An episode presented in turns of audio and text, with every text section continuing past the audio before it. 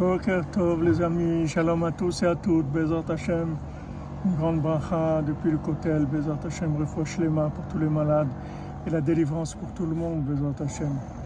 On voit que les Breslevers, ils ne racontaient pas tellement les miracles de Rabbeinu. Rabbeinu, il n'émettait pas tellement le sujet des miracles. D'ailleurs, Rabbeinu ne pouvait, pouvait pas faire des miracles. Parce que tout le nian de Rabbeinu, c'est pas de faire des choses qui sont en dehors de la nature.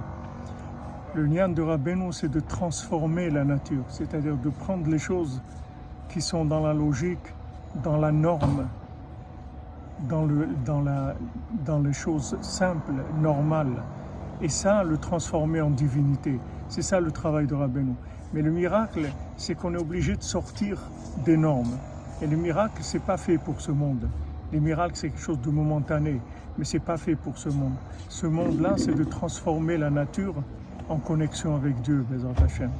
Alors la délivrance pour tout le monde, Bézant Hachem en douceur, Bézant Hachem, tout en douceur. Proche les mains, que des bonnes nouvelles.